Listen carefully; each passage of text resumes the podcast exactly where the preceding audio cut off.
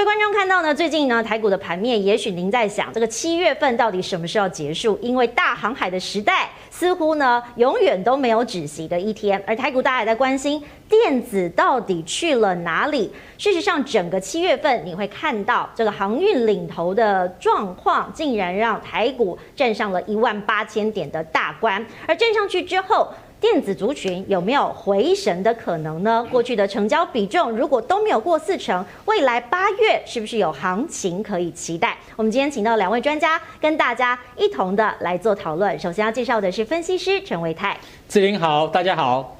另外一位我们要介绍的是分析师高敏章，志玲好，那投资们大家好。好，今天呢，大家其实蛮关注的，八月份即将要到来哈，虽然是暑假，但是大家过去很关注的是。八月份似乎看到这个七月份，因为今年法说会比较延后，所以慢慢的有一些讯息出来，电子股是不是应该要回归正位了呢？我们来看一下过去呢这个上半年，好，盘点一下上半年台股的。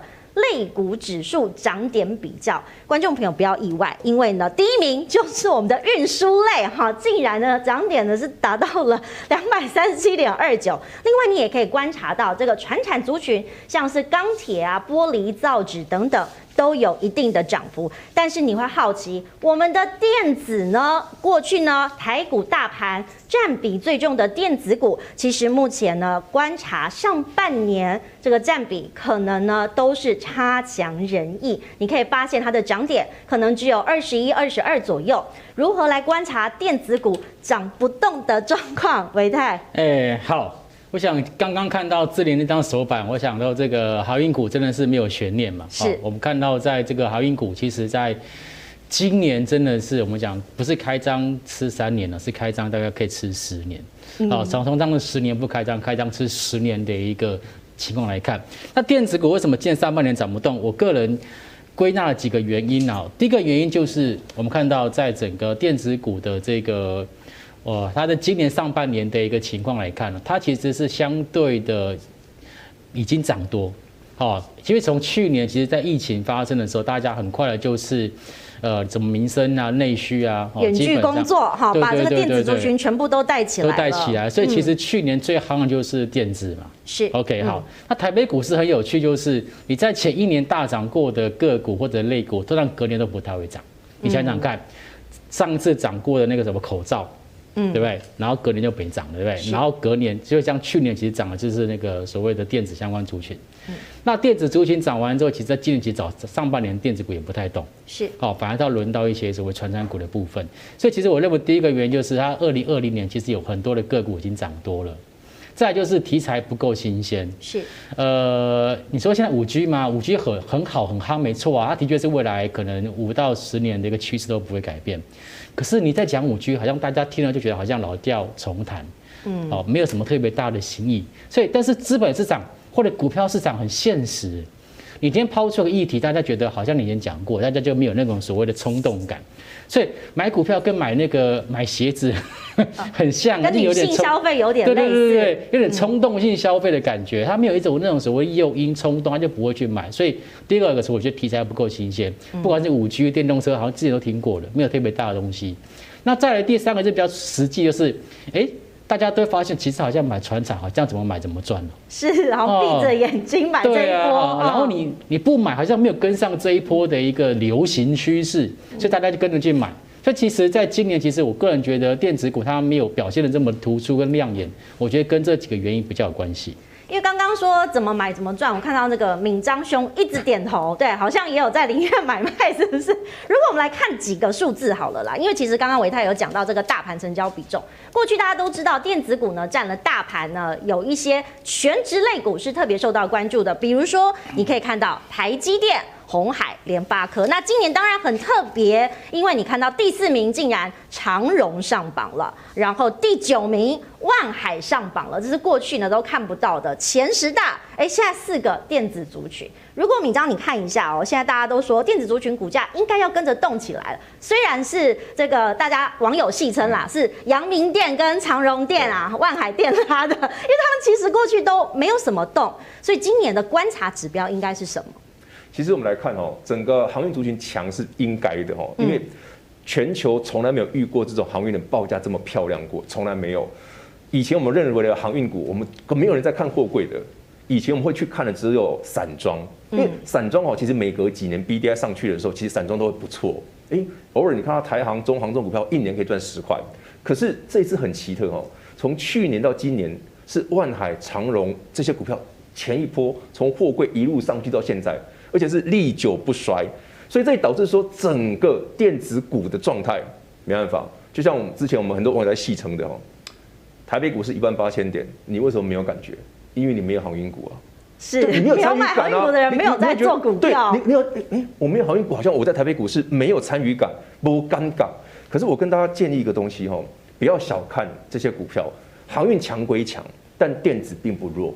我觉得有个观察指标给大家看，我觉得很有意思哦。大家看一下这个哈，我觉得好朋友们大家可以投资的时候哈，不妨哈，我们来思考一件事：如果航运股很强，真的只有航运股强，还是其实？我们只眼睛看到航运，我们忘了有一些股票已经动了。你看这个画面上，我现在跟大家分享的哈，我们每次都看到，哎，台积电，台积电，台积电为什么没有动？台积电不是没有动，台积电已经要动了。但是你在看台积电的同时，哪些关键指标？下面这四个股票都是台积电相关的哦。根据我个人的统计啦，如果你对台北股市的电子股有兴趣的投资朋友哦。你在问哎、台积电为什么都不涨的时候，你我们看一下下台积电相关的它的设备厂商，像弘塑、金鼎、嘉登这一挂的，他们的走势其实早就已经涨一大段了。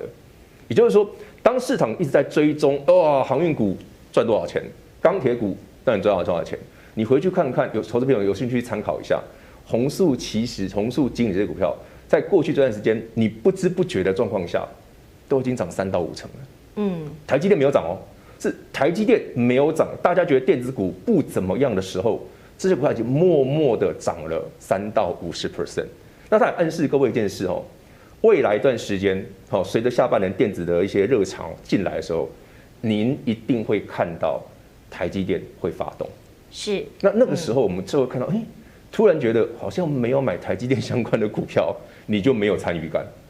就像我刚刚跟大家讲的，就像我们刚刚主持人讲，哎，如果你没有传产股，你这一波没有参与感。但下半年如果电子股这些好的标的你没有跟到的话，你也很容易觉得，嗯，怎么指数涨上去了，我会没有感觉。我，给大家参考。所以进场时间点很重要。刚刚敏江讲到这个台积电哈，我们来看一下台积电呢今年的走势。因为过去呢大家都说去年台积电是非常一路畅旺，那今年的走势呢？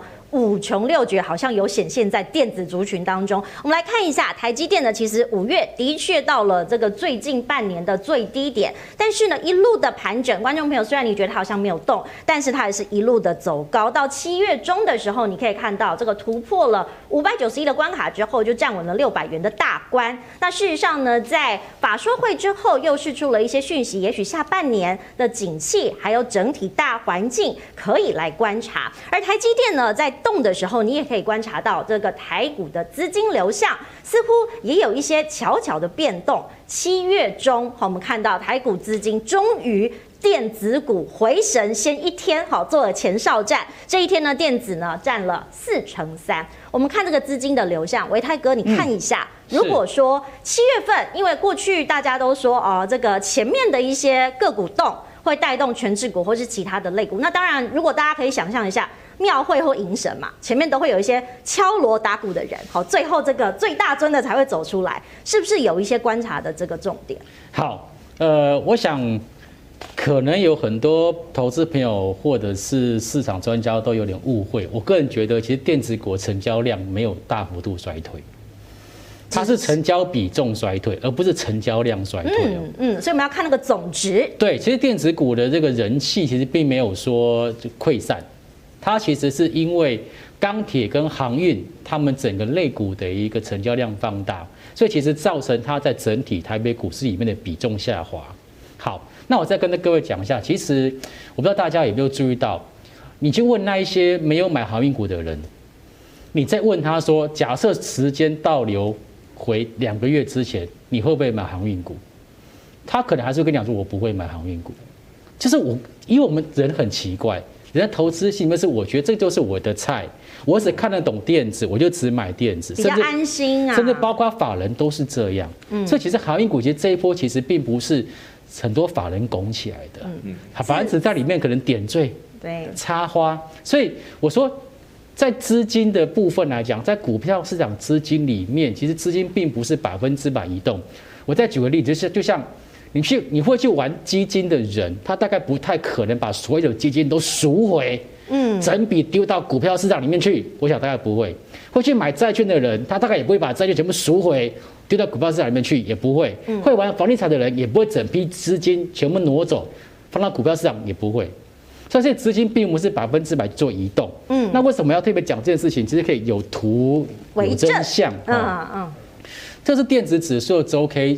周 K 线是跟刚刚志林所看到那个台积电的那个走势很相近，对，很相近。对，台积电只要没有涨，电子指数大概就不太会涨，因为电子大概就几个大权值股嘛，包括像台积电、日月光、红海，是最主要的哈。好，你看，我说电子指数，你看它的成交量的部分，我特别画了一下，你看电子股指数从今年的年初开始到现在，它成交量虽然说有经历过下下滑，又上去，又在下滑，可是基本上今年电子股的成交。平均成交量其实跟去年相比较，它并没有比较少，嗯，它并没有比较少。那为什么电子股成交比重那么低呢？没办法，因为你看这航运嘛，这个高低差实在是太大了。对，你看航运类股指数，他们的成交量是咻往上滑喷上去的，嗯，它的成交量增加哦，这是航运。